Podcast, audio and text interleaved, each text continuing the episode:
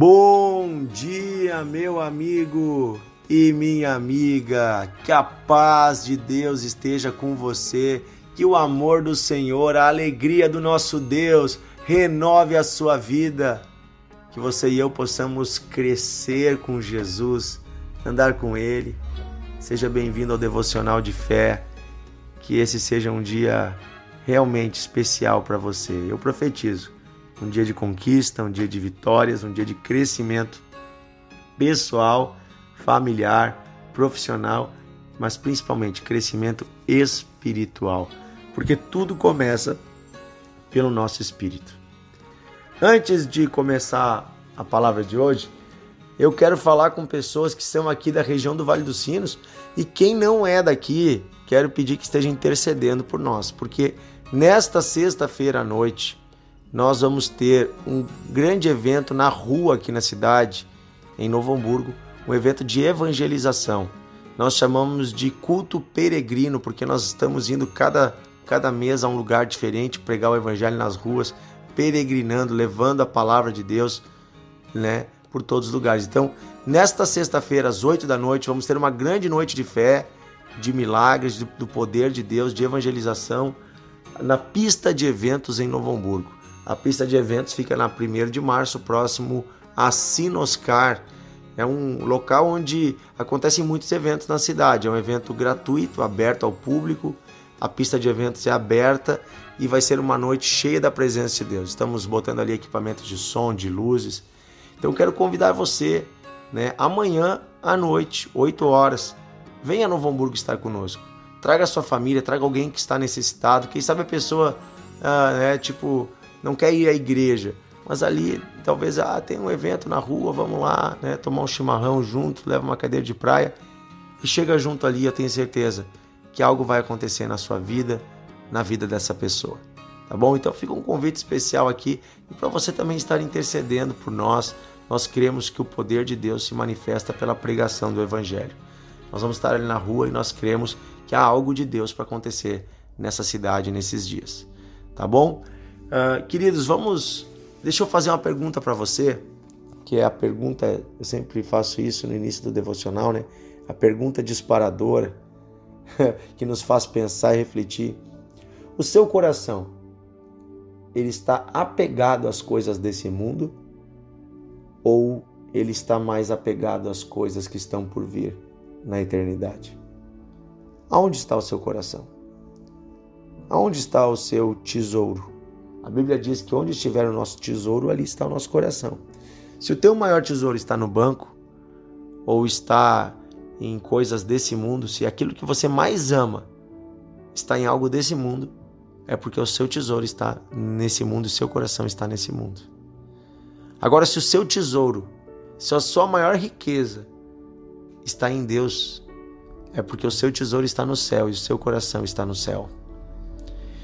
E é sobre isso que Paulo fala conosco na carta aos Colossenses. O apóstolo Paulo, em Colossenses, capítulo 3, versículo 1, vai dizer o seguinte: Portanto, se vocês foram ressuscitados juntamente com Cristo, busquem as coisas lá do alto, onde Cristo vive, assentado à direita de, à direita de Deus. Pensem nas coisas lá do alto e não nas coisas que são aqui da terra. Porque vocês já morreram e a vida de vocês está oculta juntamente com Cristo em Deus. Uma outra tradução diz: a vida de vocês está guardada juntamente com Cristo em Deus. Quando Cristo, que é a nossa vida, se manifestar, então vocês também serão manifestados com Ele em glória. Do que, que Paulo está falando aqui quando ele fala se vocês já foram ressuscitados? O apóstolo Paulo nos ensina que quando nós nos batizamos, quando nós entregamos nossa vida a Jesus e decidimos passar pelas águas do batismo, o batismo representa espiritualmente, não fisicamente, mas espiritualmente, que nós morremos para esse mundo. E nós ali no batismo, quando saímos da água, nós já estamos ressuscitados com Cristo, espiritualmente, já morreu aquela pessoa e nasceu uma nova pessoa. Um dia o seu corpo vai morrer, mas aí apenas vai acontecer aquilo que espiritualmente já aconteceu. Ele vai morrer para depois ressuscitar com Deus quando Jesus voltar. Queridos, a nossa vida nessa terra é extremamente passageira. Nós não levamos nada com a gente. Nós não carregamos nada. Jó entendeu isso e ele disse: Olha, nu eu vim a esse mundo e nu eu vou voltar. Ninguém leva nada dessa terra para o céu. A única coisa que levamos é aquilo que cremos, é aquilo que está no nosso interior. Apenas vamos carregar a nossa fé, a nossa viva esperança. Essa é a única coisa que vamos levar para a presença de Deus.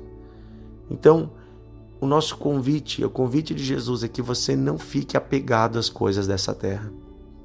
É claro que nós precisamos nos alimentar, precisamos de roupa, precisamos de uma casa, de um carro. Isso faz parte da vida, nós precisamos, porque nós somos humanos, estamos aqui, precisamos fazer coisas, né? Cuidar da nossa família, alimentar nossa família. E a Bíblia ela diz o seguinte: ela não diz que Deus despreza essas coisas, pelo contrário, ela diz que Deus dá essas coisas que tudo que temos foi Deus que deu. Mas a Bíblia nos ensina as prioridades. E, a, e Jesus diz o seguinte, Mateus 6,33, Jesus diz assim: ó, coloquem em primeiro lugar o reino de Deus e a sua justiça. E estas demais coisas, estas todas as coisas da terra, vos serão acrescentadas. Em outras palavras, Jesus está dizendo o seguinte: gente, vamos colocar em prioridade, em primeiro lugar, estar em comunhão com Deus, andar com Deus, acertar o nosso coração, ter a nossa esperança no alto, sermos cheios do Espírito Santo. Vamos colocar isso em primeiro lugar. Vamos amar o Senhor e esperar o dia da sua vinda. Vamos nos alegrar com a salvação das pessoas e vamos nos alegrar com o mundo que está por vir porque esse mundo aqui é passageiro. Então, quando você tiver o seu coração em Deus, quando o seu coração amar tanto a Deus e não se importar tanto com esse mundo, você pode ficar tranquilo que a partir desse momento, Deus vai acrescentar tudo o que você precisa. Tudo. Tudo. E sabe, não tem problema nenhum em receber as bênçãos de Deus. E Deus tem muitas bênçãos. Eu mesmo, quando eu comecei a buscar Deus, eu não tinha nada, gente. Nada mesmo. Morava num quartinho, nos fundos dos fundos da casa. é, a minha avó tinha uma casa, um terreno que era atrás de um outro terreno. Então, a minha avó morava nos fundos dos fundos. O meu pai fez uma casa nos fundos da casa da minha avó. E nos fundos da casa do meu pai tinha uma padaria. E nos fundos da padaria era o meu quarto. Então, o meu quarto era nos fundos dos fundos dos fundos dos fundos. ai, ai. Então veja, eu não tinha nada. Hoje eu olho para a vida que Deus nos deu, trabalho, saúde, nos deu uma boa casa, nos deu um bom carro, nos deu família, nos deu estudos, né? Pude estudar, trabalho. Quem me conhece sabe eu sou professor. Estou sempre estudando, trabalho também para uma faculdade hoje. Tantas coisas que talvez quando eu era criança eu nem imaginava que poderia ter. Mas eu quero dizer uma coisa para você: Enquanto eu corri atrás desse mundo e busquei com as minhas mãos a bênção, ela escapava entre os meus dedos. Mas quando eu desprezei as coisas desse mundo, quando eu comecei a entender que isso aqui tudo, gente, isso aqui tudo são a parafernália necessária para a vida. Mas a verdadeira vida é aquela que eu vou receber quando esta vida terminar. E lá eu quero receber a coroa de Deus. Quero receber é o abraço de Jesus, é o aplauso. Eu quero receber o aplauso dele e não dos homens. Então, quando eu parei de me preocupar com as coisas desse mundo, eu me entreguei ao Senhor em primeiro lugar. É claro que eu tive que trabalhar, estudar, fazer a minha parte, mas aí as coisas andaram. Foi uma benção. Sabe, eu gosto no verão de andar de caiaque.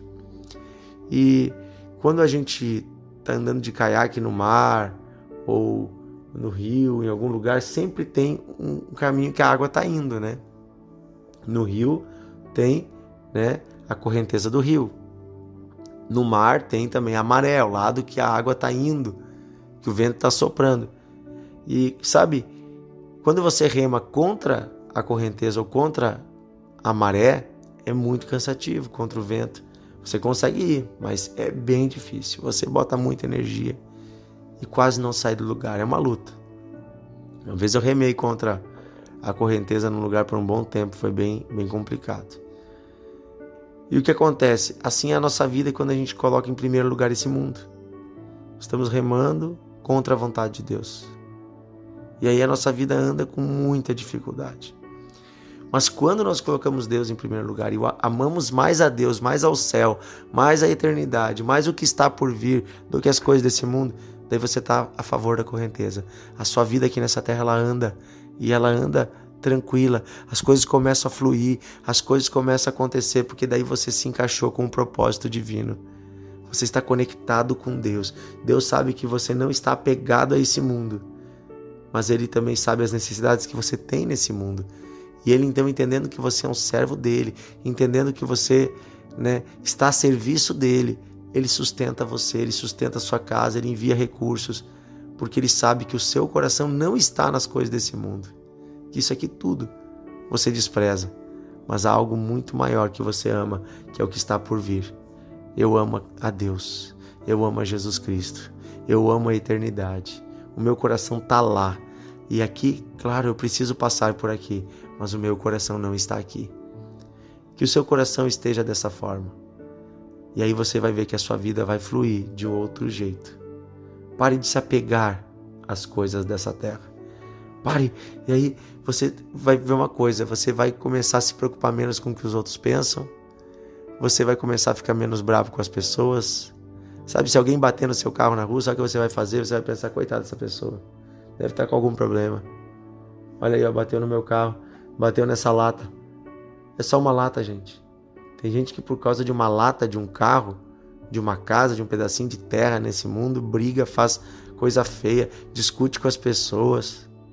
Isso é só um carro, gente, só um pedaço de lata que está envelhecendo. Está cada dia mais velho, cada dia mais desvalorizado. É. Então eu quero dizer um negócio para você, preste bem atenção. As coisas desse mundo não duram muito. Não se apegue a elas. Se alguém se você tem que brigar com alguém por causa de algo, olha, é melhor ter paz e não ter esse algo. Deus vai abençoar você. Eu já passei por situações de pessoas tentarem, né, me passar a perna numa situação. É, e é claro que a gente vai sempre tentar fazer o que é certo, mas teve épocas que eu parei de lutar e disse: Ó oh, Deus, eu entrego a Ti, eu vou descansar em Ti. Eu prefiro não ter essa situação, essa coisa que, que eu teria direito a ter, do que perder a paz. E ali Deus abençoa. Até essa pessoa às vezes vai embora, leva aquilo com ela, mas Deus envia muito mais para ti de outro lado. Sabe? Pare de se apegar. Pare de se apegar à sua casa, ao seu carro, aos seus bens, ao seu currículo, ao seu emprego, inclusive às pessoas que Deus te deu. Pare de se apegar. Se apegue apenas a Deus. O resto tudo é passageiro, gente. O resto tudo é o necessário para seguirmos a nossa jornada. Amém? Somos peregrinos nessa terra. Vamos andar com Deus. Oremos. Querido Deus e Pai, obrigado porque temos muito mais por vir no céu. Obrigado pela eternidade, pelas riquezas celestiais, pela graça, pelos dons e por tudo que o Senhor tem para nós na eternidade. Obrigado, Senhor, porque as mansões celestiais nos aguardam. Um novo céu e uma nova terra num lugar maravilhoso que o Senhor está preparando. Obrigado, Senhor, porque podemos confiar que esse dia vai chegar e desta terra, Senhor, nada levaremos. Então, Senhor, pedimos que o nosso coração despreze as riquezas desse mundo e se apegue às riquezas eternas. Pedimos que o nosso coração não esteja apegado a nada, nada, nada que não seja o Senhor.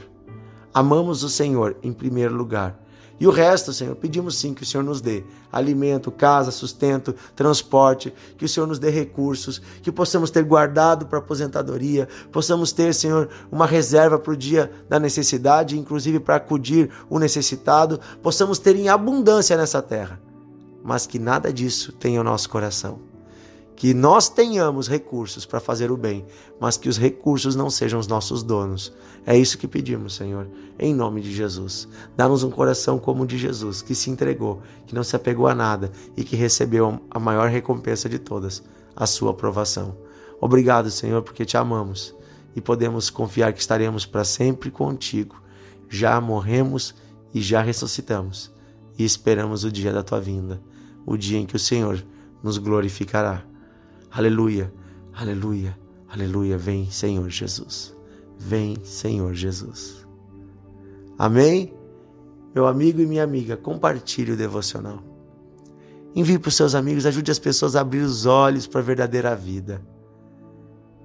Amanhã estaremos juntos em mais um devocional de fé. Um grande abraço. Até amanhã.